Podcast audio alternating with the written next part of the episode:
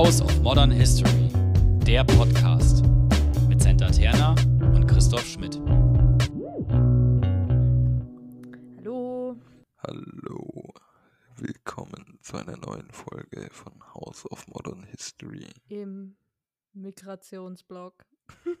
Jetzt hab's ich mal gesagt. naja, okay, heute nur im erweiterten Kreis Migration, würde ich sagen. Ja, wir besprechen ein Buch, was ich nicht verstehe, um die Spannung direkt rauszunehmen. Ich verstehe es auch nicht so richtig, aber wir probieren Es ist ja nicht schlimm. Genau. Wir schauen mal, was heute passiert. Über was sprechen wir denn? Ist es ein kleines Buch? Es ist ein kleines Buch. Es ist ein kurzes Buch. Gefühlte Länge ist was anderes. Ja, gefühlte Länge ist was ganz anderes, aber es ist kurz. Keine Ahnung, wie viele Seiten hat Ähm, in meiner Ausgabe sind es 136 Seiten. Bei Polity erschienen in der Reihe Things for the 21st Century. Von wann ist das Buch? Das Buch ist von 1998 Genau, ähm, wir sprechen über Globalization. von Sigmund Baumann. Mit dem Untertitel The Human Consequences. Es war dein Wunsch, um das direkt aufzumachen. Ich, ich mag das Buch auch. Ja, ich mag's. Auch wenn ich es nicht ganz verstehe, aber ich mag's. So geht mir das mit manchen Menschen. Nee, ich, also ich finde auch, um meine Kritik direkt abzumildern, das klingt jetzt sehr esoterisch. Ich kann es nicht anders ausdrücken. Ich verstehe, dass das Buch mir was sagt. Ah, doch, ich erkenne, dass irgendwas drinsteckt. Das ist nicht ganz so esoterisch. Ich wollte auch gerade sagen, das Buch spricht zu dir. Ich verstehe, dass Dinge drin sind, die auch für mich spannend ersch erscheinen. Mhm. Also Globalisierung naturgemäß aufgrund meiner Sozialisation auf jeden Fall. Oder Mhm. Sozialisierung da auf jeden Fall nicht abgeschlossen. Es ist so ein Buch, bei dem ich, und vielleicht ist es daher auch, eine, könnte es eine gute Folge sein, ich fühle mich unglaublich blöd. Mhm. Ja, ich auch. Das ging mir heute Mittag so bei Axel Horneth. Heute, heute war alles. Heute war ein Und, und alles ist Tag. irgendwie philosophisch, ne? Ja, definitiv. Und vielleicht fehlt mir auch so ein bisschen Background. Mhm. der halt implizit drin ist. Mir geht es tatsächlich auch auf, auf Twitter, Twitter so, dass es sehr viele sehr schlaue Menschen gibt in Bereichen, die nicht direkt Geschichtswissenschaft sind, von denen ich dann oder die Themen ansprechen, von denen ich denke, ich müsste von ihnen gehört haben, verstehe nichts und fühle mich unglaublich schlecht. Ich Mhm. weiß nicht, wie geht man, wie gehst du damit um? Keine Ahnung, ich gebe, glaube ich, irgendwann dann einfach auf. Das, das kann nicht die Take-Home-Message für, für nee, uns ist es auch nicht, ist es auch nicht. Also, was ich bei Baumann beispielsweise gemacht habe, ich fand es super interessant. Ich habe es nicht ganz verstanden, als ich es gelesen habe. Und deshalb habe ich gesagt, ich schreibe ein Essay drüber. Das ist aber tatsächlich schlau. Das war mein Take on Punkt. Ich weiß nicht, ja. Also ich glaube, wenn man sagt, man möchte Essay schreiben, damit sie schnell weg sind und man gut eine Note rausholen kann, dann ist das nicht der richtige Weg, glaube ich, weil da muss man dann viel Arbeit reinstecken. Mhm. Aber wenn man Dinge besser verstehen möchte, dann hilft es auf jeden Fall. Glaube ich, ja. Deshalb ärgert es mich auch so, dass ich den Essay, den ich gerade schreibe, da sind fünf Fragen vorgegeben, die ich beantworten muss auf sieben Seiten. Ah, Und es ärgert mich sehr, dass das so abläuft. Ja, kann ich mir vorstellen. Ich habe kein Essay dazu geschrieben. Aber das Buch, also wenn man sich den Index anschaut, es wird einfach mit sehr vielen Personen gearbeitet ähm, im Buch, die an einer, also bei ganz vielen Namen steht nur eine Seitenzahl dahinter. Das ging mir auch in der Einleitung so, als Castoriadis genannt wurde, Mhm. auch ein Ph- Sprachphilosoph, glaube ich, oder Philosoph auf jeden Fall Ja. von dem ich gehört habe, weil Surkamp ein Buch von ihm hat, was ich dachte, mir kaufen wollen zu können. Will ich aber nicht mehr können, glaube ich. Nee, ist einfach, man muss solche Sachen, darauf will ich ein bisschen raus, systematisch lesen, weil sie von Leuten halt dann unsystematisch irgendwann verwendet werden können, Mhm. weil es so ein Common Ground ist. Ja. Oder jedenfalls ein gefühlter Common Ground. Ja, genau. Es ist halt oft ein gefühlter Common Ground und deshalb finde ich das eigentlich schwierig, dass man das, dass man vieles so voraussetzt. Ja. Manchmal. Ähm, ich bin eigentlich ein Fan davon, dass du dann eher lieber noch zwei Sätze dazu schreibst, Ja. dass es klarer wird. Baumann macht es nicht. Ich mag ihn trotzdem. Aber ja, Ja, ich habe halt auch nur von der Hälfte der Leute gehört. Also ja. Francis Fukuyama, ja. Le Oh ja, der kommt auch. überall. Er verfolgt mich zurzeit. Ich, ich möchte nicht mehr. Aber ganz viele Namen, die auch einfach, wo man vielleicht auch verschiedene Sichtweisen auf Debatten haben kann. Und also eigentlich bräuchte es hier eine Archäologie, um diesen Denkprozess von Baumann freilegen zu können. Und ich habe Mhm. nicht mal eine Ahnung von Philosophiedebatten, um das einordnen zu können. Ja. Deshalb lohnt es sich oft, äh, das Inhaltsverzeichnis sich anzuschauen, glaube ich. Wobei ich das bei Baumann auch sehr kryptisch finde. Also ich weiß jetzt nicht, was dir das groß hilft. Ja, ne, ne, pass auf, pass auf. Oh. Also, es gibt erst die Introduction, kein Problem. Dann, ich lese nur die Kapiteltitel vor und Ja. nicht die. Kapiteltitel 1, Time and Class. Kapiteltitel 2. Das macht mir unglaublichen Spaß. Ja, kannst du das bitte nicht? Bitte nicht. Space Wars, a Career Report. Kapiteltitel 3. After the Nation, Nation State. What? Kapiteltitel 4. Tourists and Vagabonds. Kapiteltitel 5. Global Law, Local Orders. Notes, Index. Schneid es raus. Wen? Dein Kapiteltitel jedes Mal. Nein, natürlich nicht. Ich habe überlegt, wie oft ich das noch verwenden kann. Theoretisch würde man ja behaupten, dass, oder in den meisten Fällen ist es jedenfalls auch reflektiert, dann so gedacht, dass die Gliederung der Kapitel die Gliederung der Argumentation ist. Oder zumindest der Sicht, die diesem Buch versucht, inhärent zu sein. Ja, aber also bei Baumann würde ich jetzt sagen, wenn du alles gelesen hast und du dann nochmal das Inhaltsverzeichnis anschaust, kannst du was draus rausziehen. Mhm. Meine Stimme. Wenn du aber jetzt dir einfach nur das Inhaltsverzeichnis anguckst, keine Ahnung, ob ich da jetzt viel mitnehmen würde. Ja, aber wenn man es, ist es gegen den Strichlesen, was ich meine? Ich weiß nicht, was gegen den Strichlesen ist. Äh, aber es sind ja, es ist keine? Hm? Gibt's einen guten Aufsatz von Anne Ja? Stoller? Echt? Laura and Stoller? Against the Grain ist es der? Kannst du mir den schicken? Glaube ich. Ja, ich kann ihn dir schicken.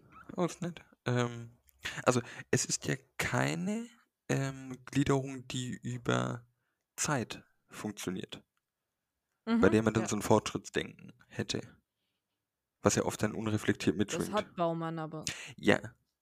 Ge- Genau, also, aber das ist, also das Fehlen einer zeitlichen Gliederung, sondern erstmal sind es verschiedene Einzelfänomene, scheinbar. Also, wenn man jetzt das Buch aufschlägt mit dem Titel Globalization, the Human Consequences, Time and Class, Space Wars, After the Nation, Nation State, Tourists and Vagabonds, Global Law, Local Orders, die alle verschiedene Perspektiven auf das Thema Globalisierung Mhm, werfen. mhm. Das heißt, vielleicht stehen, sind diese Argumente auch nicht zwischen den Kapiteln hauptsächlich zu finden, sondern von Kapitel zu Oberthema. Ah, mhm, ja. Das heißt, wenn man sich sagt, boah, ich habe Kapitel 2 nicht verstanden nö, oder nur halb gelesen, bis ich jetzt 3 verstehe, muss ich 2 nochmal lesen, vielleicht ja nicht. Also ja, da kann man dann sagen, okay, Durststrecken sind äh, ja. vermeidbar. Das finde ich tatsächlich manchmal, ja, so viel von, von mir zum Inhaltsverzeichnis. Und wir haben noch 134 Seiten vor uns. Das wird eine lange Folge. Ja, aber vielleicht mal kurz zum Start was zu Baumann selber. Er wurde geboren am 19. November 1925 in Posen, ist nach deutscher Besetzung dort dann in die Sowjetunion geflohen, hat Soziologie und Philosophie studiert. Man mm, ja, weiß nicht, ob man es merkt, aber ja, doch, Philosophie, finde ich, Mhm. merkt man eindeutig. Soziologie, weiß ich nicht. Und ich finde es ja krass, weil in meinem ganzen Soziologiestudium in Tübingen ist er mir nicht begegnet. Weil er nichts mit Zahlen macht. True. Er promoviert und habilitiert in Warschau Ende der 50er, wo er auch seit 1954 Dozent war und emigrierte 1968 nach Israel nach den Märzunruhen und der dort einsetzenden antisemitischen Hetzkampagne. Verlor er nämlich seine Anstellung und ist dann praktisch nach Israel das zweite Mal geflohen. 1971 bis 90 war er dann Professor für Soziologie in Leeds in England und publizierte eigentlich bis Ende seines Lebens. Gestorben ist er 2017 erst. Das ist also sehr alt geworden. Sein Werk oder beziehungsweise bekannt wurde er vor allem Ende der 80er mit seinem Modernity and the Holocaust. Hatten Mhm. wir hier auch schon mal erwähnt. Lohnt Mhm. sich, das Buch? Kannst du da nochmal kurz zusammen, also, oder kann ich dir eine Frage dazu stellen? Ja, ich probiere sie zu beantworten. Ich bin auch keine Expertin. Nein, aber wenn ich das richtig verstehe, sagt ja Baumann, es gibt verschiedene Wege der Moderne, ähnlich wie, wie Eisenstadt quasi. Ähm, und der Holocaust war eine Variante, die dieser Form der Moderne inhärent sei. Genau. Genau. Also Das- Kern ist das äh, nicht dieses moderne Fortschrittsdenken, sondern eine Seite der Medaille von Moderne ist der Holocaust und das sind Genozide generell. Genau, wie, und jetzt ist die komplett absurde Frage, und vielleicht ist es am schlauesten zu sagen, weiß ich nicht, aber in diesen ganzen Singularitätsdebatten, mhm. wie, wie wird Baumanns Werk an der Stelle rezipiert, was. Also, weil er benennt ja den Holocaust, er sagt ja nicht, Genozide sind Teil der Moderne. Also, das tut er offenbar im Text schon auch, aber der Titel Genau. ist ja Modernity and the Holocaust, Ja, genau. nicht and aber, Genocides. ja, aber ich glaube, also man muss dazu sagen, ich habe nur große Teile des Buchs gelesen, ich habe es nicht ganz gelesen, aber soweit ich das verstehe, ist für ihn, er macht es am Beispiel vom Holocaust. Die Verbindung von Moderne und jetzt Holocaust, das gilt aber auch für andere Genozide und Gewalttaten. Mhm. Das, was er hauptsächlich machen möchte, soweit ich ihn verstehe, ist zu sagen, er möchte diesen Fortschrittsgedanken. So, so nicht zu denken, der Holocaust war eine Ausnahme, aber es geht generell bergauf, sage ich mal. Mhm. Es wird immer besser. Genau. Sondern das ist einfach eine andere Seite der Moderne, die sie mit sich bringt. Ist es dann quasi die Dialektik der Moderne? Und das gilt auch für andere Genozide. Mhm. Mhm. Vielen Dank. Ähm, generell hat Baumann viel, aber auch zu Postmoderne gemacht. Mhm. Hier, Liquid Modernity, Ja. die flüssig ist im Vergleich zur schweren Moderne. Mehr habe ich mich damit auch nicht beschäftigt. Mhm. Er entwickelt so ein bisschen, und das ist auch das, was wir bei Globalization noch sehen werden, das ähm, Panoptikum von Foucault weiter. Ja. Ja. Weil Foucault ja selber, glaube ich, nie sagt, dass seine Sachen abgeschlossen sind. Aber das, Ja, was gut, ich sage, ist ja doof. aber, er hat ja aber trotzdem, ja. Genau, also natürlich entwickelt er es weiter, sie verwendet es im, Genau. äh, Rückgriff auf Foucault. Ähm, und Liquid Modernity deshalb, oder ja, ich weiß nicht, ob Liquid Modernity deshalb, aber was sich für Baumann, soweit ich es verstanden habe, in der Moderne ändert, ist die Geschwindigkeit. Es ist alles schwerer greifbar, es ist alles flüssiger, es ist alles physisch unabhängiger und eher, ja, extra, exterritorial. Das ist jetzt alles ein bisschen nicht greifbar, aber ich glaube, im Zusammenhang mit dem Buch wird es greifbar. Ja. Ähm, interessant ist noch, um das Ganze abzuschließen, sein letzter Essay war 2016. Äh, die Angst vor den anderen, ein Essay über Migration und Panikmache. Das war seine letzte Veröffentlichung. Ich habe ihn selber nicht gelesen. War gut. War gut. Ja? Ja. Ähm, genau, es klang ganz interessant und sehr nach Populismus. Nach Populismus? Naja, Erklärung von populistischen Parteien und ihrer Ja. Funktionsweise. Ja. Ich würde jetzt nicht sagen, dass was Baumann geschrieben hat, wäre Populist. Nein, nein, nein, nein, jetzt, nein, nein, okay, nein. ja. Das habe ich auch nicht gemeint. Ja, oh, ja, ja, gut. Ja, ja, ja. Dann habe ich dich richtig verstanden. Genau, äh, also irgendwie in diesem Niemands, oder das heißt Niemandsland, aber zwischen Philosophie und Soziologie. Also er hat auch einen irgendwie moralischen Anspruch. Ja, auf jeden Fall. Der war auf jeden Fall Public Intellectual. Ja, war er. Definitiv. war er. Gibt es ganz wenige jenseits von ihm. Oder so, ja. Mhm. Okay, wir haben uns so ein bisschen durch das, oder äh, so getan, als hätten wir das Buch nicht verstanden und wie man sich dem dann nähern kann. Was hast du getan? Das war ein Scherz. ja, gut. Und überlegt, wie man, wie man das quasi über eine Gliederung sich schon mal einen Zugang erschließen kann, wenn Mm. man jetzt kein Essay direkt dazu schreiben möchte. Was für eine Note hast du auf den Essay bekommen? Passed with distinction? Passed? ja, Na, ich- Troll. War's Troll? unangenehm. Ähm, und ich meine, das, was jetzt dann theoretisch weiterfolgt, ist, und das halte ich tatsächlich für, für wichtig, oder das haben wir auch in Kursen gehabt, dann die Zwischenüberschriften, also oder auf die äh, Typografie des Textes dann ein bisschen eingehen. Weil Mhm. gute Texte sind, das wird ein guter Freund von mir bestätigen, vor allem durch Layout lesbar. ah, mhm.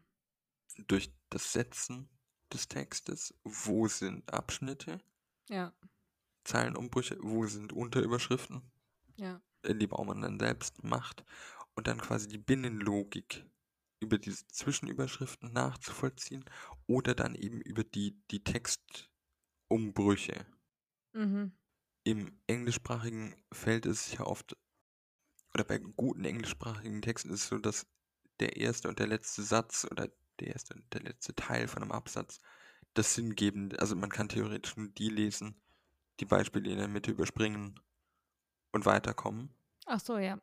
Genau, also im, im Vergleich zum Deutschen, das halte ich für, als ich den Tipp bekommen habe, hat sich eine ganz neue Welt aufgetan. Die Argumentationsstruktur scheint da irgendwie zu sein, ähm, dass man quasi am Beginn und am Schluss von Absätzen die Dinge konkret fasst oder halt, was ja teilweise abstrakt dann sein kann, aber auf den Punkt bringt und im Mittelteil Fallbeispiele sind, die jetzt nicht zwingend für das Verständnis gebraucht werden. Äh, und du wirst sagen, das ist nicht in, im Deutschen ist es nicht so. Also in meinen Texten selten. Die, die du verfasst oder die, die du liest? Nicht in, also mir kommt diese Formalisierung vor allem im englischsprachigen Raum viel stärker auf im Deutschen, finde ich.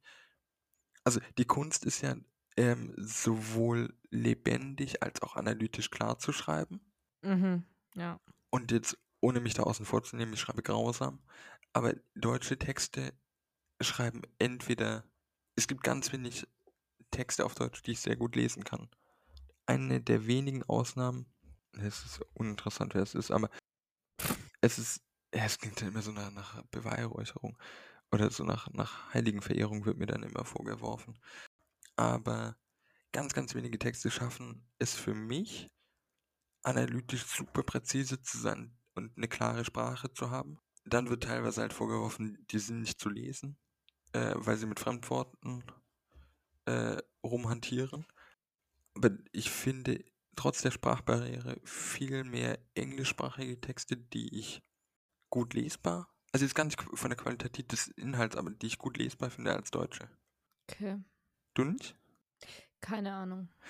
Lustig, ich habe mich gerade überlegt, wenn du mich jetzt gefragt hättest, ja, nenn mal englischsprachige Texte, ja, aber du weißt ja nicht. Ähm, aber so vom Prinzip oder vom Gefühl her würde ich sagen, sind an der Stelle, wenn, vielleicht lese ich auch idiotisch auf dieses Schema hin, was gar nicht stimmt und konstruiere mir dann irgendeinen Textsinn und vollziehe aber gar nicht mehr die, die Tiefe der Argumentation nach, was ich für mich teilweise ganz schwierig ist. Ja, also keine Ahnung. Ich, ich lese halt hauptsächlich auf Englisch, weil ich meine, ich besuche englische Kurse, die geben mir keine deutschen Texte. Was soll ich machen? Ja. Ähm, den letzten Text, den ich versucht habe auf Deutsch zu lesen, war Adorno. Und wie war's? Den habe ich dann ernsthaft. Ich habe ihn angefangen auf Englisch zu lesen. Und ich dachte mir, oh, fuck off. Ist mir alles viel zu anstrengend. Ich suche ihn auf Deutsch und lese ihn auf Deutsch. Mhm. Ich war ganz, ganz schnell wieder beim Englischen, aber ganz, ganz schnell. Aber das sagen ganz viele, also die englischsprachige Übersetzung der, der Frankfurter Schule ist Schrecklich. nee, nee, viel klarer als das Äh, deutsche ja, Original. genau, ja, genau. Ja. Deutsch ist schrecklich. Das ist viel besser auf Englisch. Ja, voll. Gehe ich total mit. Und ich habe ja schon überlegt, ob ich den Axel Honneth auf Englisch lesen soll, wenn ich schon mal schauen, was, was da passiert. Aber ich glaube echt, dass so Übersetzungsleistungen, un, also Kelso Bries, aber da steckt sehr viel Wissen auf einer Auf Metaebene jeden dahinter. Fall. Auf jeden Fall. Eine Hoch für ÜbersetzerInnen. ja. Weil du musst ja auch fühlen, quasi. Ähm, gut, dann nähern wir uns doch jetzt dem äh, Buch Globalization, The Human Consequences. Mhm. Wir haben das Buch komplett gelesen und werden das auch komplett Ja. besprechen. Okay, ich meine, da du es vorgeschlagen hast, äh, Muss ich jetzt anfangen? nee, was das musst du anfangen, aber ähm, ja, ich kann mal so grob allgemein versuchen. ja, fang doch mal so grob allgemein abgeht. an. Okay, also ich würde sagen, dass es in dem Buch um die Veränderung geht, die in der Welt vor sich gegangen ist und auch noch geht. Ähm, und Baumann sagt, dass diese Veränderungen zum Ende der Geografie führen. Also generell geht es ihm oder sagt er, das ist was, was in den 60ern, glaube ich, auch ganz groß ist, so die Welt ist nur ein Dorf. Ähm, alles kann irgendwie virtuell oder physisch auch relativ schnell erreicht werden. Und Space verliert seine Bedeutung so ein bisschen. Und die Welt ist eine andere, als Space noch mehr Bedeutung hat. Und das geht einher mit Konsequenzen für Gesellschaften, Bevölkerung, Individuen, Nationalstaaten. Alles eigentlich. Er sieht sicher an der Stelle ähnlich wie Leo, spricht man Lyotard aus? Wo ist das D in, wo ist der D in Lyotard? Also ist ja diese, dieser Umbruch zwischen Moderne, Postmoderne, das nochmal vielleicht allgemein, bei der er auch die Soziologie selbst an einem Scheideweg sieht. Mhm. Was ich lange nicht wusste. Also die Soziologie muss selber zu einer emanzipatorischen Wissenschaft werden ähm, und nicht zu einer, ähm, wie heißt das, so einer ähm, Ermöglichungswissenschaft. Weißt du, was ich meine? Nee. Nee, ich weiß nicht, was du meinst. Und wann muss sie das werden? Im, mit diesem Übergang von der Moderne zur Postmoderne, Okay. ich, was eigentlich auch gar nicht schlecht ist, gerade für so soziologische Texte, gibt es von Beck, ähm, von Dirk Kessler rausgegeben, aktuelle Theorien der Soziologie. Und da gibt es auch einen Eintrag zu Baumann. Kann man sich durchlesen, wenn man vor so einem Övre steht.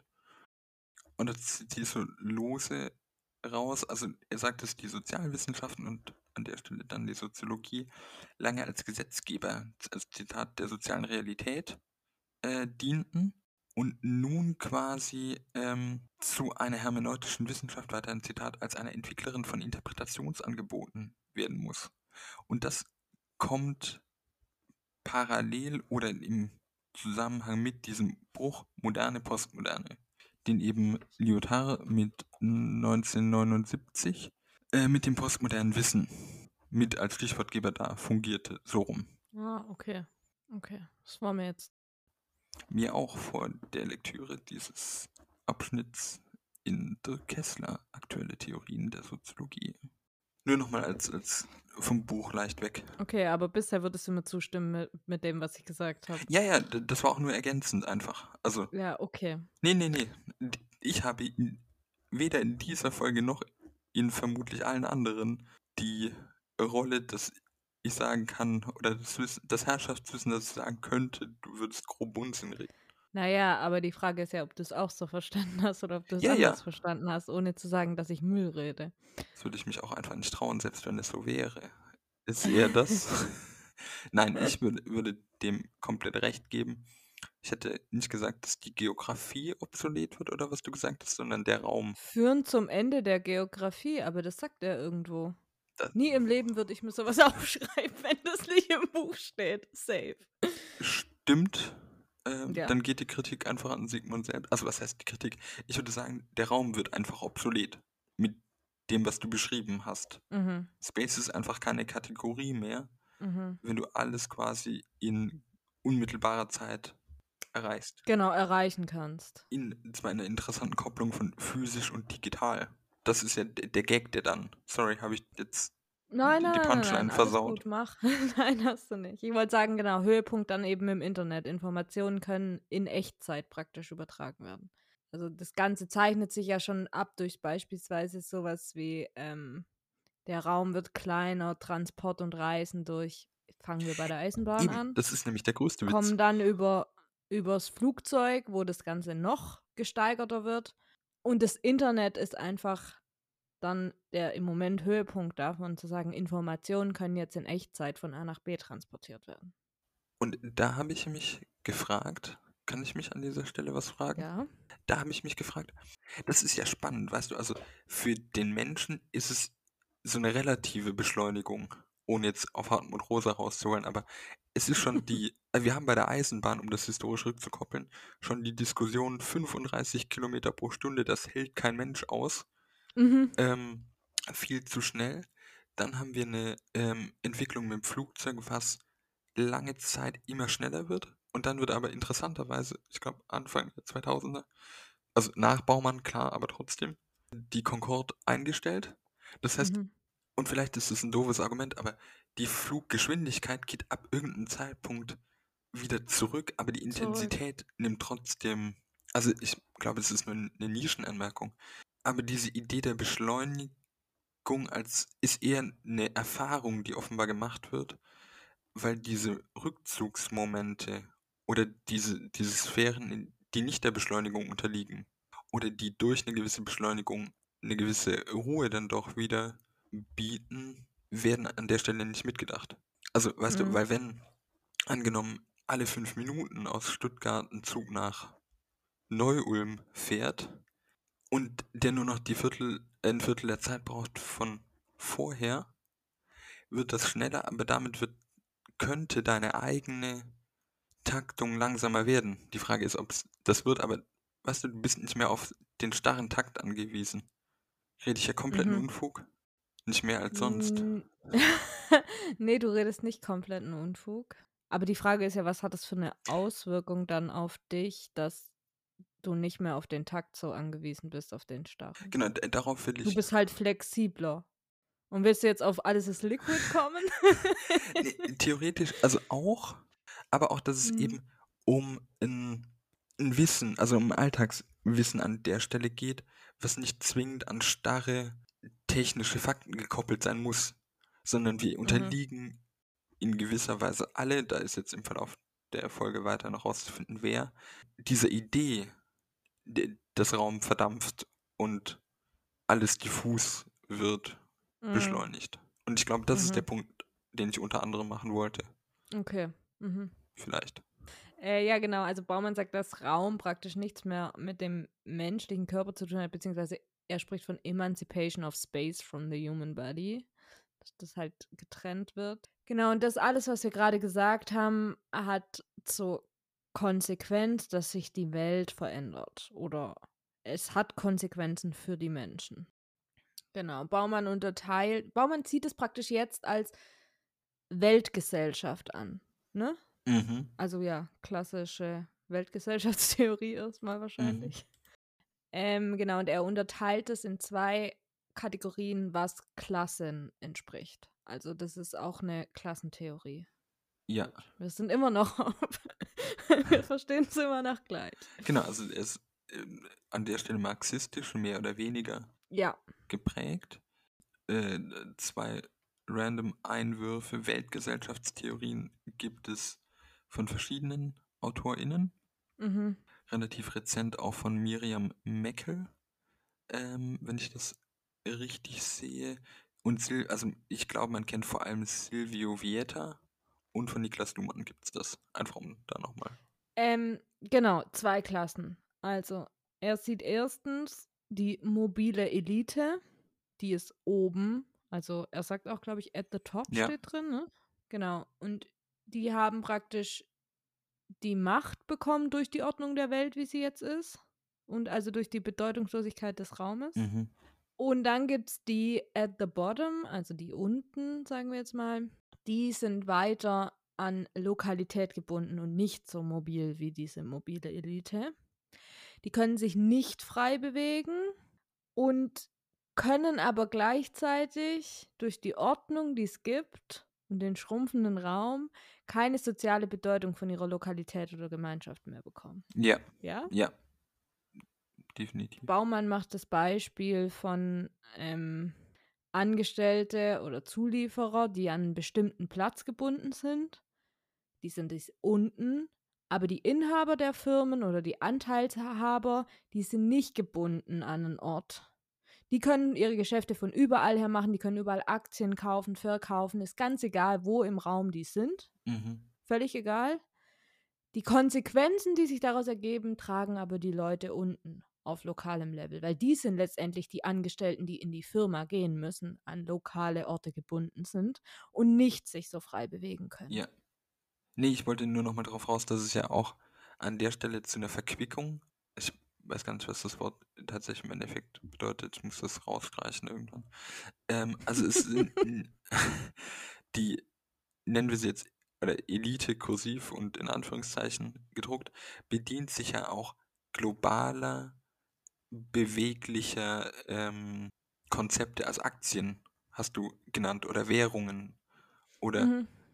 also dass das System, mit dem operiert wird, auch ein nicht zwingend an gegenständliche Kategorien geknüpft, Mhm. was das, glaube ich, nochmal erleichtert an der Stelle für diese Elite.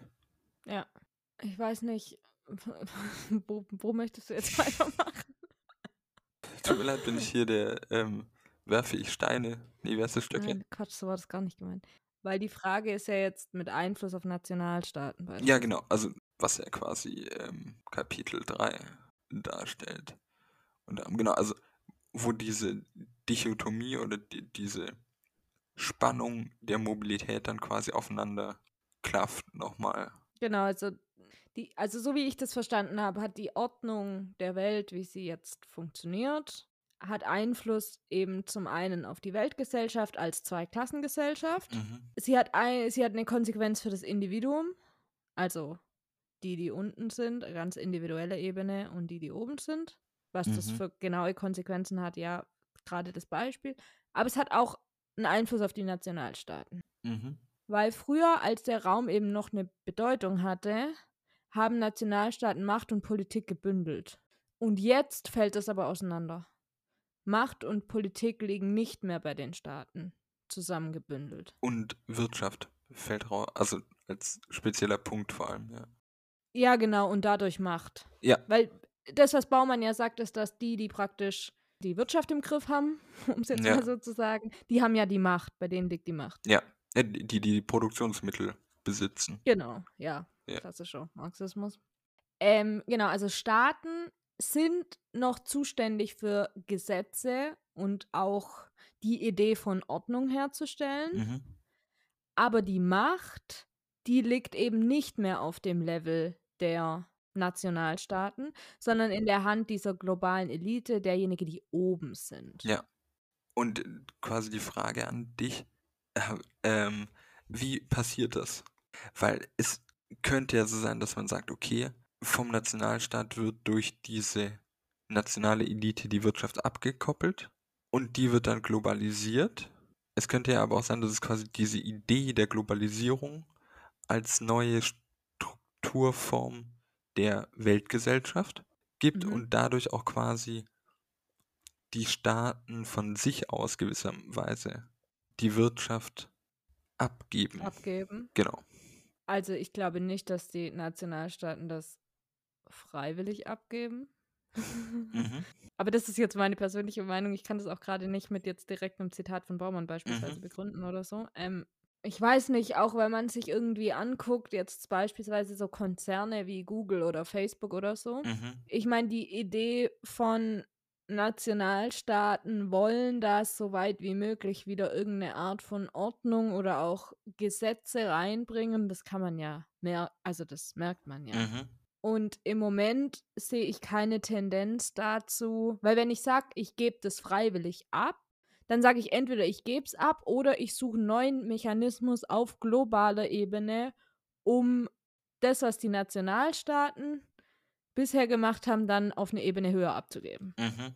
Also das ist jetzt natürlich ist es nichts, was irgendwie morgen realisiert werden könnte oder so. Aber weißt du, das Mhm. wäre für mich eine der logischen Konsequenzen davon. Das passiert aber nicht. Mhm. Deshalb glaube ich, dass das nicht freiwillig ist. Ich glaube auch nicht, dass Nationalstaaten groß freiwillig Macht ab. Ja, vielleicht ist, These. äh, vielleicht ist freiwillig an der Stelle auch das falsche Wort. Ich wollte so ein bisschen drauf raus, dass es eben an der Stelle einfach ein, auch mit dieser Denkfigur Globalisierung, aber auch vielleicht nebendran eine neue Debatte oder ein Paradigma vielleicht gibt, welche Aufgaben Bürokratie und Nation einfach haben. Mhm. Und wenn man dann sagt, naja, okay, es geht im Staat um eher so, was man als Nachtwächterstaat manchmal bezeichnet, dann fallen gewisse Kompetenzen ja einfach raus, weil sie nicht mehr in der Denkfigur oder mit Staat assoziiert sind. Ja. V Ja. Vielleicht hänge ich auch irgendwo. Nein, nein, nein, nein, nein, nein, nein. Ich verstehe, was du meinst, aber trotz allem habe ich das Gefühl oder lese ich Mhm. raus und das ist jetzt Baumanns Theorie zusammengeschmissen mit, Zeug. keine Ahnung, mit Google und Facebook. also ich glaube, fallen einfach raus wäre ja dann okay, fallen raus und ist egal irgendwie. Also weißt du, was ich Mhm. meine? Mhm. Weil sonst würde, aber ich habe das Gefühl, man versucht es ja reinzuholen oder man versucht zumindest die Idee davon. Ja. Mhm. Also ja, dass man das, dass Nationalstaaten das irgendwie wieder bündeln könnten, Mhm. nachdem das irgendwie auch gefühlt lange nicht der Fall war. Aber weiß ich nicht. Und ich Mhm. weiß auch zum Beispiel nicht, ob ich sowas wie dann ähm, die Europäische Union als Zwischenstufe da sehen würde. Weißt du, was ich meine? Ah, Also, mhm. Nee, das ist nicht global, aber es ist auch nicht nur ein Nationalstaat. Aber dass da schon mal sowas Mhm. Geschaffen wird, wo man versucht, das Ganze eine Ebene höher, aber dann doch irgendwie wieder zu bündeln. Verstehst du? Ja. Und ich meine, in, Das war so in, mein einer Gedanke, aber. in dem Praxisbeispiel ja sowieso rückgebunden an Nationalstaaten. Also die Diskussionen von der Vereinigten Staaten von Europa sind ja noch nicht mal. Ich verstehe, worauf du raus willst. Ich wollte nur sagen, dadurch sieht man es dann noch mal besser, dass es der Versuch eines eventuellen Zwischenschritts ist. Ja, voll. Baumann hat als Beispiel für eben Dinge, die in der Hand der globalen Elite liegen oder dass Macht nicht mehr im Nationalstaat ist, grenzüberschreitende Dinge, die ganz einfach Grenzen überschreiten, wie Handel, Mhm. Finanzen, Information, aber auch beispielsweise Terrorismus als Ja. Fall, wo wir wieder bei 9-11 und da musste ich auch dran denken dann, als ich mir das jetzt nochmal angeschaut habe, nachdem wir 9-11 jetzt ja hatten, was wir auch gesagt hatten, so die Idee oder die Terrorismus überschreitet ganz einfach Nationalstaatsgrenzen und man versucht global es in Western darauf zu antworten und trotzdem wird der Nationalstaat ja sowas von wichtig. Also weißt du, die USA. Ja. Das hatten wir auch da in der Folge schon gesagt. Mhm. Aber so, das ist nochmal da, finde ich, wird es auch nochmal deutlich. Ja, sicherlich auch Terrorismus sieht man es auf jeden Fall, weil es ja auch in dieser Denkfigur globaler Terrorismus steht. Mhm. Aber allein schon äh, bei Verbrechen, das mag jetzt äh, Finanzverbrechen ähm, sein oder einfach, dass man diese nationalen Grenzen ausnutzt, in denen halt eben der Staat denkt und operiert Mhm. und in in diesen Grenzen überspringenden Mechanismen dann quasi gewisse Schwächen oder ähm, ja ausnutzt an der Stelle. Mhm. Ja, ich meine, äh, Verbrechen ist ja im Endeffekt auch nur eine Form von Handel. Naja, also Opiumschmuggel ist äh, ja, ja. wahrscheinlich ähnlich aufgebaut wie, keine Ahnung, sonstige Warenlieferketten Ja, ja, mit Sicherheit. und müssen auch mit äh, Customer Support und ähnlichem arbeiten. ja, auf irgendeine Art und Weise gibt es da bestimmt auch. Ja, ja, ja, ich glaube auch. Ja. Genau, jetzt vielleicht zu dem nächsten Punkt. Und das ist ein Punkt, wo ich jetzt auch beim Durchlesen nochmal mich so ein bisschen, oder wo, wo ich mir jetzt ein Fragezeichen hinmachen würde. Mhm. Also Baumann sagt ja auch, dass sich die, ähm, das auf einer individuellen Ebene verändert. Und er sagt, generell ist die ganze Gesellschaft, also die Weltgesellschaft, auf der Reise. Mhm. Aber es gibt ja auch die Leute, die praktisch verdammt zur Lokalität sind, sag ich mal. Mhm. Wie sieht er denn, also, oder die sind ja nicht auf der Reise, oder sind die auf der Reise? Oder zählen sie dazu, weil sie gerne eigentlich auf der Reise sein würden? Das ist ja, spielst du auf den Unterschied zwischen Tourists und Vagabonds an? Ja, genau, da würde ich ja jetzt hinkommen. Würdest du Dann- galant überleiten, wenn ich das nicht quasi holzfällerartig doch irgendwie. Mit mir kann man nicht elegant sein. Deshalb tanze ich ja nicht. ist easy. Kein Problem. Naja, also im Endeffekt ist ja weiterhin der Gag, dass alle in Bewegung sind. Also, also das finde ich tatsächlich eine, was heißt spannende Beobachtung, aber keine selbst, zumindest vor allem keine selbsterklärende. Es geht ja nicht nur darum, dass die Elite irgendwie allein Island-Hopping betreibt, sondern, also schon auch, aber d- das quasi das sämtliche Schichten oder Klassen adressiert. Mhm. Der große Unterschied zwischen das, was er dann Tourists and Vagabonds nennt, ist die Freiwilligkeit, in der das Ganze passieren kann. Ja, genau.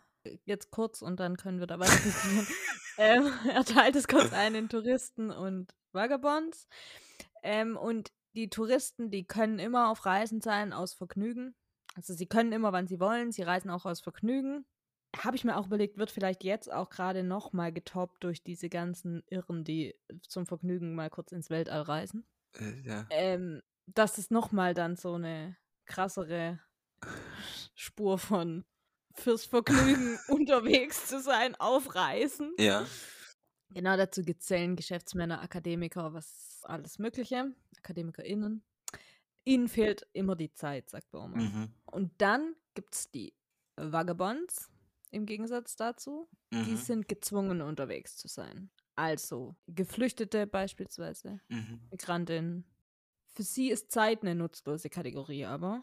Also die haben Zeit, aber sie haben so viel Zeit und sie befinden sich in so einer Lage, dass sie praktisch, er sagt, dass sie eigentlich Zeit nur töten können und dabei langsam davon getötet werden. Hm. Ähm, er spricht davon, dass die Verkleinerung des Raums die Zeit aufhebt. Was natürlich die strukturelle Kopplung dieser beiden physikalischen und zugleich menschlichen Determinanten bedeutet. Aber wieder eine, also ich habe keine Ahnung von Vokabular, aber da habe ich mich dann doch, also wir haben ja schon gesagt, ähm, Baumann argumentiert oder hat auf jeden Fall einen marxistischen Hintergrund. Ja. Gut, okay, er sagt jetzt nicht zwingend, dass diese Tourists, die ja dann quasi dichotom, oder die würden ja dann quasi der globalen Elite mehr oder weniger entsprechen.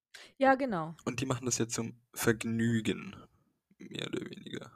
Ja, auch auf jeden Fall. Ich glaube, der Witz liegt darin, dass sie zum Vergnügen auch können. Ja. Und wenn ich das richtig sehe, bewertet er das nicht moralisch, was ja auch Mhm. nicht zwingend ist. Aber ich habe mich dann trotzdem gefragt, und jetzt kommt die Vokabel, die ich einfach nicht so richtig sinnhaft bislang begriffen habe. Äh, Charaktermaske von Marx. Also die Frage ist ja so ein bisschen, ob die nicht einfach komplett determiniert sind in all, also wir sind alle in allen determiniert, da gibt es schlechten Weg, einen Ausweg, aber dieser Freiwilligkeitsaspekt, vielleicht habe ich den an der Stelle zu krass gelesen, aber ich würde behaupten, dass diese globale Elite oder diese Touristen, also vor allem lustigerweise bestätigt er die Kategorie, indem er sie ja so als Touristen auch bezeichnet, Ja. dass zu ihrem Verhalten oder zu ihrem Klassenverhalten eben dazugehört, dass sie in dieser Logik der Moderne einfach 08, also äh, nicht 0815, 24-7 Zahlen, Unterschiede, 24-7 quasi unterwegs sein müssen, weil das zur Selbstbeschreibung gehört. Wie, also, also wenn ich das bei Marx richtig gesehen habe, geht es halt bei dieser Charaktermaske eben nicht darum, individuelle Firmenbesitzer zu verdammen. Das kann man vielleicht trotzdem manchmal machen. Aber das, ja, wobei man ja zusätzlich sagen muss, bei Marx findet ja auf individueller Ebene gar nichts statt. deshalb machen Was? Ich hätte jetzt fast gesagt, wir machen ja deshalb eine Folge dazu, um verschiedene Lesarten von Marx gegenüberzustellen. Äh, Naja, sind wir ehrlich, Individualismus ist bei Marx jetzt nicht groß ein Ding. weiß ich, stand jetzt tatsächlich zu wenig. Okay. Ich glaube, Individualismus ist bei Marx per se kein großes Ding, weswegen, wenn man mit Marx hier so krass argumentiert, das natürlich darauf rausläuft, dass das diese Menschen eben machen, weil es zum guten Ton gehört, sage ich mal, wenn du dich in diesen Klassen, in dieser Klasse aufhältst und auch weiter dort bleiben Ge möchtest. genau, also es gehört Genau, zwingend weil- zur DNA. Genau. Ja. Ja. Es kann schon sein, dass Marx sich nicht fürs Individuum. Wie gesagt, da ich Marx selten im Original gelesen habe, muss ich das erst für die Folge machen, vor der ich mich wahnsinnig drücke deshalb. Aber ja, nur, nur so als Punkt, also mir war dieser Leisure-Aspekt, den habe ich irgendwie sehr stark da rausgelesen bei Baumann und habe deshalb mir da Punkte notiert, dass es gar keine. Das, für mich ist das hier der doppelte Witz. Sie sind ja beide nicht komplett frei. Natürlich auf Frei. unterschiedlichen Merkmalen. Das, darauf muss man schon abheben. Ich würde nie sagen, dass Touristen und Vagabunden quasi beide unfrei sind. Das wäre ziemlich klassistisch im Endeffekt. Aber der Witz ist, sie sind halt unterschiedlich genatzt. ja, ja. Ja, wobei zusätzlich muss man ja schon sagen, ob das jetzt unterbewusst ist oder bewusst, aber das ist ja zum Teil schon fürs Vergnügen. Trotzdem, dass es vielleicht zum guten Ton gehört. Aber Baumann macht es ja als Beispiel mit dem Kreuzfahrtschiff. Dass die Touristen auf Kreuzfahrtschiffen unterwegs sind. Gut, wer das für Vergnügen hält, sowieso nicht mehr alle. Natürlich, keine, keine Frage. Voll mit. Während die Vagabonds halt gezwungen sind, mit einem Boot, Bötchen, was auch immer. Keine Verniedlichungsform. Ich wollte nur sagen, wie klein. Ja, eine Nussschale. Im Vergleich zum Kreuzfahrtschiff, die sich da eben reinpferchen, um irgendwie über, über ein, Wasser überqueren zu können, weil sie flüchten müssen. Genau. Äh, so. Das ist nämlich der perverse Unterschied. Der Tourist kann sich überlegen, ob er die AIDA-Kreuzfahrt 1, 4 oder 7 wählt. Genau. Und der Vagabund muss halt das und das nutzen. Und deshalb sollte man die ja auch nicht gleichsetzen, genau. genau. Ja. Genau, ich will nur sagen, auch wenn das vielleicht ein unterbewusster Druck ist, um in deiner Klasse zu bleiben, mhm. dass du sowas machen musst, würden die Leute ja trotzdem sagen, das ist Vergnügen für mich, mich auf die AIDA zu legen und meinen Cocktail zu schlürfen. Ja, ja, klar. Ja. Nee, ich hatte jetzt einen, einen Punkt danach und wollte dir aber nicht den. Nee, sag. Jetzt sind wir nämlich vielleicht dann doch, jedenfalls mache ich, versuche ich es dazu zu machen, hm. bei Vergnügen und äh, Konsum im Endeffekt. Ja. Und was ja das Spannende an der Stelle, so was heißt so ein bisschen, man muss das gar nicht relativieren, das können die HörerInnen selbst. Ich zitiere, Consumers are first and foremost gatherers of sensations. They are collectors of things, only in a secondary and derivative sense. Maxi Taylor and Cesar Sarinen put it in a nutshell. Desire does not desire satisfaction. To the contrary, desire desires desire. Was ja auch in einer gewissen boah, jetzt verwende ich wieder Sachen, von denen ich keine Ahnung habe, aber die, diese auf Dauer gestellte Verflüssigung, Mobilisierung findet auch an dieser Stelle statt. Mhm. Es gibt ja keine Erholung. Im Kapitalismus sowieso keine Heil, aber das wird ja auf Dauer geschaltet. Genau, und das, was du gerade gesagt hast, ich meine, Baumann sagt halt, dass es in der Konsumgesellschaft darum geht, dass du einfach immer mehr willst. Und dass dieses immer mehr Wollen dein Antrieb ist. Und da geht es auch nicht um unbedingt um konkrete Dinge manchmal, sondern einfach die Idee von ich möchte mehr wollen. Frage. So ja, mit dem Buch, nicht du durch das Buch, sondern so, was würde das für gesellschaftlichen Aufstieg bedeuten? Weil die können dann Klassenpositionen beibehalten werden, indem man irgendwann aufhört, etwas zu tun, oder muss man auch für das Beibehalten von Klasse, eben ja. das ist nämlich der perverse Gag, du musst quasi im Hamsterrad immer weiterlaufen. Ja. Sonst fällst du halt nach hinten im Hamsterrad. Oder halt so nach zurück. Genau, und das ist ja das gleiche, wie dass du äh, nach Baumann das, was wir vorher besprochen hatten, zu sagen, du musst praktisch unterwegs sein. Mhm. Mhm. Auch als oben. Ja. Du kannst nicht sagen, okay, ich ruhe mich jetzt aus, in Anführungszeichen, auch wenn das Ausruhen ist. Natürlich ist es Ausruhen. Ja, ja. Ich, ich, ich meine, äh, natürlich würde ich nicht sagen, oh, die haben ein krasses Leben, hängen da auf der AIDA rum. Die Armen. Überhaupt nicht. Ja. ja, genau. Ja, aber ja. Ganz klar, und dieses Vagabundentum oder dieses eventuelle Nomadentum führt jetzt zu einer das ist ja dann das nächste, was er, glaube ich, auch aufmacht, da habe ich aber keine spezielle Stelle dieser Transfer ist unglaublich schwer bis unmöglich. Weil Von Vagabonds zu, Terror, äh, to, to Terrorists. ich lasse das stehen. Tourists. Exakt, weil ja für diese, allein für das, also im Endeffekt ist es ja äh, soziologisches einmal eins offenbar, dass Armut einfach wahnsinnig viele Ressourcen bindet, mhm. um überhaupt zu überleben im Endeffekt. Und diese Rücklagenbildung oder dann hier quasi etwas aufbauen, um eine andere Form von Mobilität oder Verflüssigung zu erreichen, ganz schwer machbar ist. Voll, aber er geht ja auch noch weiter und sagt, dass die, dass die globale Elite aktiv was dagegen tut. Ja. Darauf wollte ich raus. Ja, und das ist doch die Schweinerei. Wie gestaged kommt das denn? Nein, aber das ist doch. Ich reg Ja. mich ja selten, jedenfalls im Podcast auf, aber das ist doch die Schweinerei, über die wir sprechen müssen. Ja, auf jeden Fall, auf jeden Fall. Genau, weil Baumann sagt, dass die Touristen das nicht ertragen, wenn ihnen die Vagabonds die ganze Zeit vorgehalten werden, in Anführungszeichen. Vorgehalten, mit vorgehalten werden meine ich, wenn sie sie überhaupt sehen müssen. Sie und deshalb, und zwar aus dem Grund, das ist nur das alter Ego von ihnen. Und das ertragen die Touristen nicht. Und sie wollen nicht ständig daran erinnert werden, was aus ihnen werden könnte, eventuell. Und deshalb vermeiden sie das, wie es nur geht, dass sie überhaupt mit denen in Kontakt kommen. Geschweige denn, sie irgendwie aufsteigen zu lassen, wenn wir jetzt bei Aufstieg sind. Hm. Genau, die, also er spricht davon, dass sich die Touristen praktisch ihre eigene Utopie bauen. Ihr regt euch. Eine Welt ohne die Vagabonds. Ja. Ich wollte nur sagen, ihr regt euch lieber über Brangelina auf. Ich kann es nicht mitsingen, aber Ja, ich weiß gar nicht. das war KIZ. Das KZ, glaube ich. Du hast KIZ zitiert. ja. Ja, aber sinnhaft. Ja, Ja. voll. Ja, ja, kann ja auch mal passieren. Habe ich heute auch gehört Genau. ge gegen Julian Reichelt. Ah ja, Ja, genau. Mhm. Liebe KZ.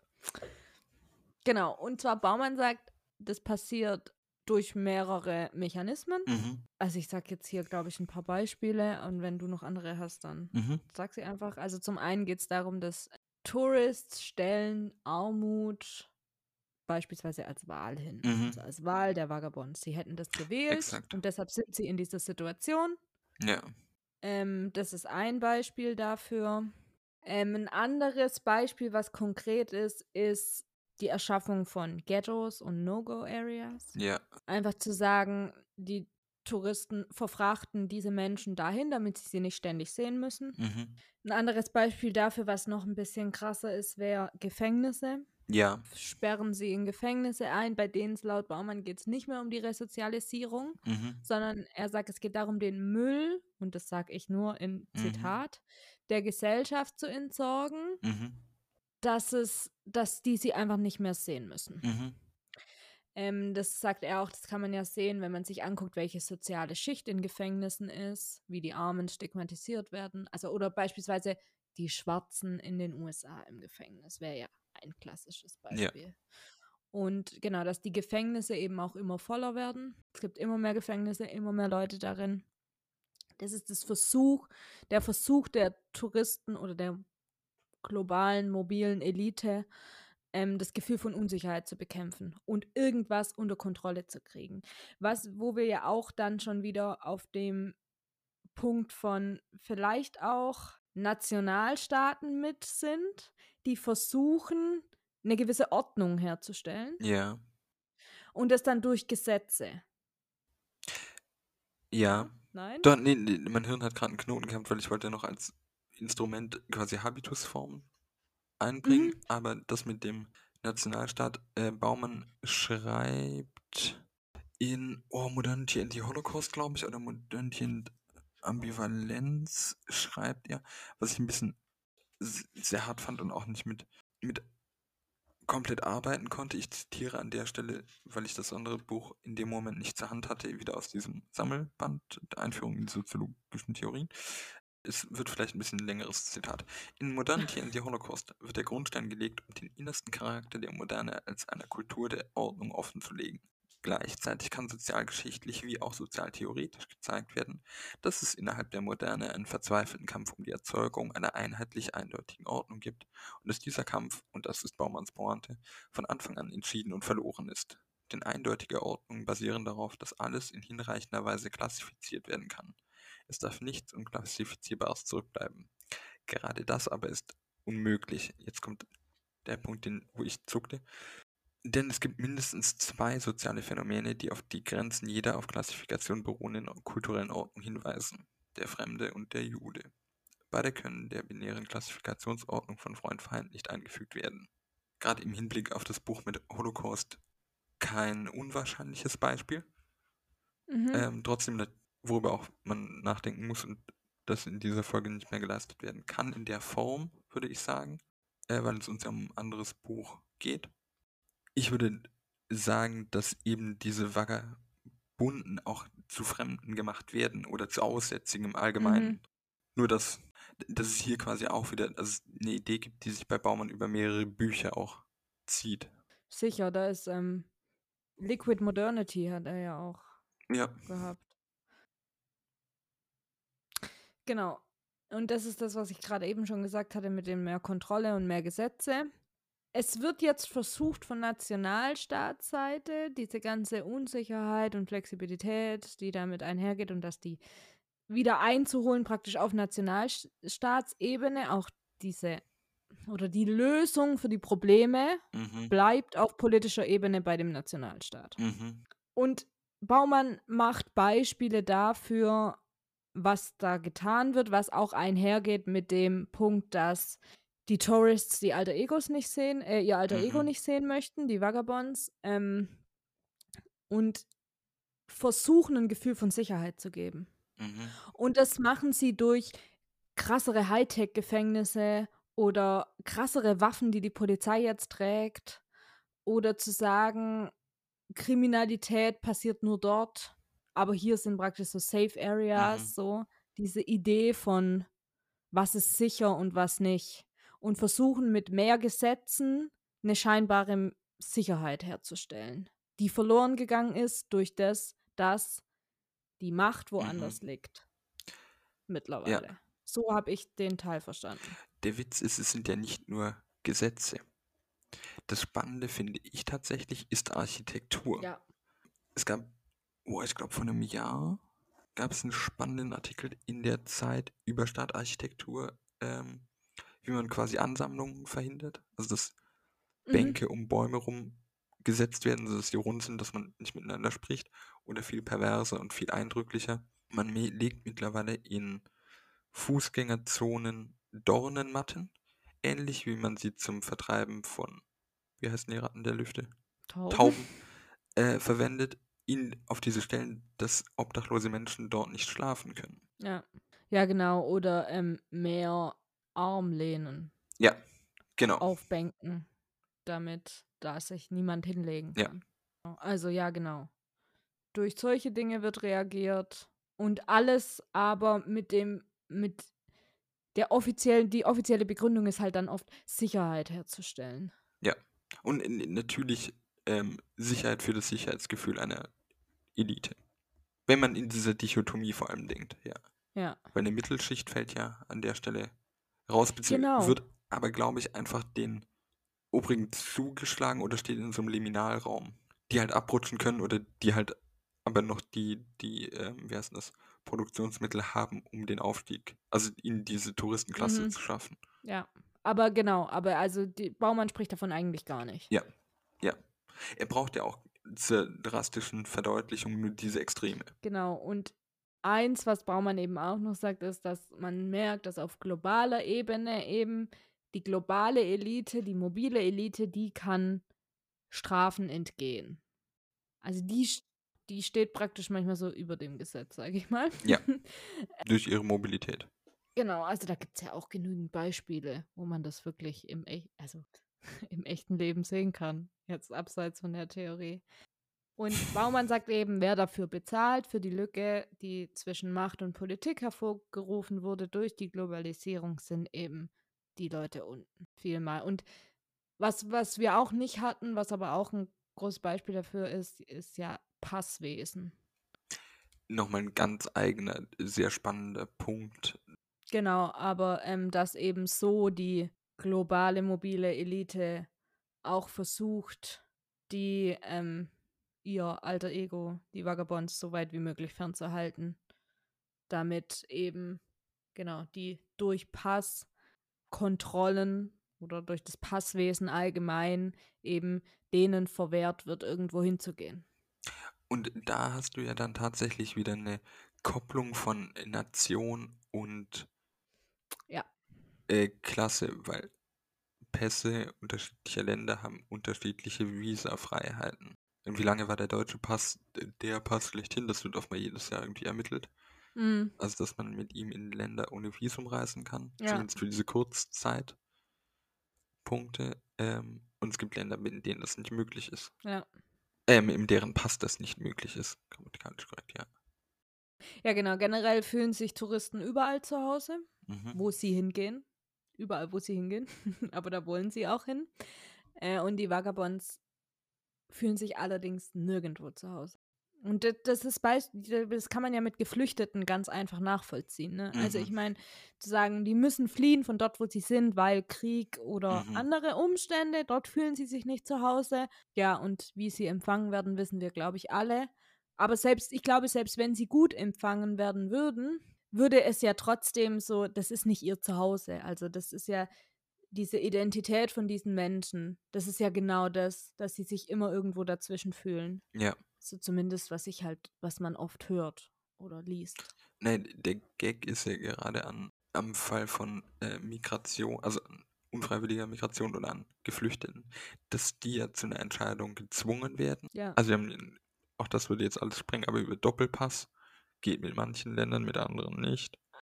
Und das natürlich bei, also im, im Buch kommt ein Beispiel äh, von Agnes Heller, also in, in Baumanns Globalization, the Human Consequences, die dann quasi sagt, es macht eigentlich keinen Unterschied mehr, wo man quasi äh, eine Vorlesung hält, ob in Shanghai, New York, Ja. Istanbul, weil eben die Infrastruktur dieser globalen Elite auch gleichförmig ist oder relativ gleichförmig. Es Ja. sind ja dann quasi hegemoniale Ordnungen, die da funktionieren. Man kann sich überall einen Kaffee holen, wahrscheinlich gibt es überall den Starbucks, wenn man dahin Starbucks. will, ja, und ähnlichen Murks. Also diese Standardisierung auf einer, und zwar natürlich unterschiedlich geschichtet, also unterschiedliche Klassen haben unterschiedliche Standardisierungen zur Möglichkeit, aber diese Vagabonds haben eben weil sie rausfallen, eben gar keine ähm, Standardisierung zur Hand.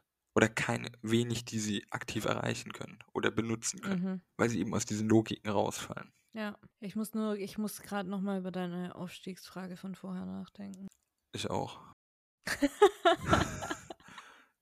Könnt ihr ja später nochmal hören. Ja, nee, weil die Idee von, du musst halt immer weiterarbeiten, auch wenn du oben bist, da, da, da ist kein Ende da, weil du einfach eingeredet bekommst, dass es so schlimm ist, wieder unten zu sein. Und dass die Möglichkeit aber immer da ist, dass du halt aus Angst davor praktisch immer weitermachst. Ne? Ja, beziehungsweise glaube ich, dass es nur im überspitzten Sinne passt. Also, weil, wenn du dann dein Eigenheim in der Vorstadt hast mit Garten, bleibt, gehörst du zu einer gewissen Gruppe und dieser materielle Wert bleibt dir ja erstmal erhalten. Den nimmt dir aktiv erstmal keiner weg, solange du nicht in Schulden kommst, die du nicht mehr zurückzahlen Ja, kannst. eben, solange du da nicht hinkommst. Ja, wobei, also ich würde sagen, es ist eben so ein Zwischending. Es ist nicht, diese Gefahr ist an der Stelle nicht ganz so groß. Objektiv oder subjektiv? Ich glaube, die subjektive Gefahr wird dann eher über eine Verzukünftigung auch für die eigenen Kinder oder ähnliche gemacht, um den Druck aufrechtzuerhalten, weil Naja, aber dann ist ja trotzdem immer Druck da, außer du hast keine Kinder, okay, aber dann. Ja, ja, ich will nur darauf raus, dass es da vielleicht nochmal ähnlich diffizil ist, wie zu sagen, es gibt krasse Unterschiede eben zwischen Tourists und Vagabonds, aber dies, dieser Zwang ist bei beiden gleich, dass man hier trotzdem drauf abheben muss. Gefühlt ist der Druck bestimmt auch bei diesen Leuten konstant da, das würde ich unterschreiben, aber materielle Werte sollte man trotzdem jedenfalls analytisch anerkennen, Ja. dass sie da sind. Ja, ich muss auch sagen, ich habe gerade von Baumanns nicht vorhandener Mittelschicht. Ja, ich, Ich habe auch. nicht gesprochen von denen ganz oben. nee, ja, Weil die ganz oben, da ist es, da weiß ich es nicht. Also keine Ahnung. Das, da muss ich nochmal drüber nachdenken, wie groß die Angst wohl ist.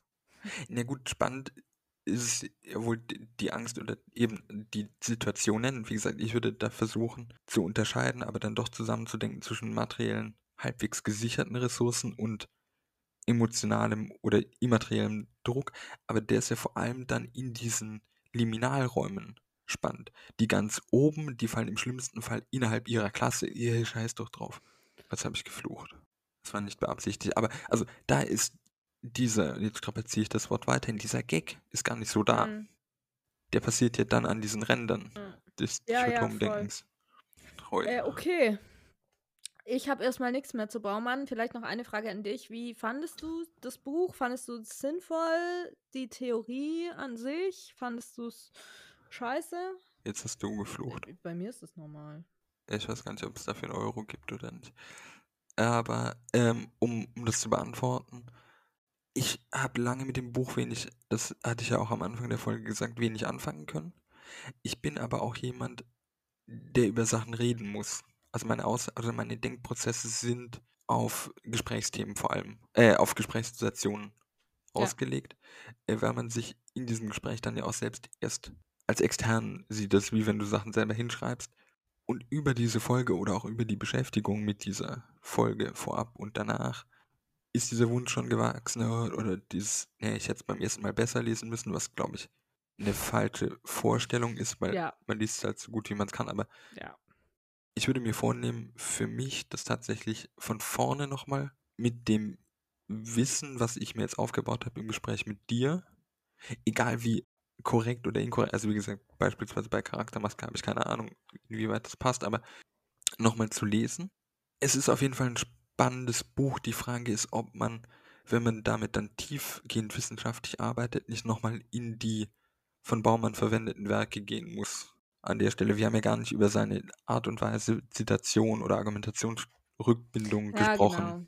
Aber äh, äh, nichtsdestotrotz, also es gibt natürlich, oder es gibt ein paar Fuß- oder Endnoten in, an der Stelle tatsächlich. Ja, aber wenig. Ja, aber es ist auf jeden Fall anregend und das ist ja, was man von Büchern erstmal braucht. Egal wie Genau. gut oder schlecht sie Ja. sind. Das waren Anführungszeichen. Gut, Senta. Dann sind wir jetzt beide fertig. Ich bin heute nicht mehr ganz so mobil. Äh, vielleicht surfe ich noch. Wer weiß. Ruf einfach mal Google Maps auf. Oder flieg ins All. Wer Ja, weiß das genau. schon. Genau, und dann schlussendlich nur die Frage, wie mobil war die Welt 1912? Weniger als heute wahrscheinlich. Falls ihr Kritik an uns oder Fragen habt Oder Lob, gerne auch Lob, oder Themenwünsche, Gast sein wollt, dann dürft ihr euch gerne bei uns melden. Entweder auf Twitter unter houseofmodhist oder ihr könnt uns eine E-Mail schreiben. Dort ist unsere E-Mail-Adresse houseofmodernhistory at gmail.com. Genau, steht beides in der Beschreibung unten drin. Wir freuen uns auf Feedback. Bis zum nächsten Mal.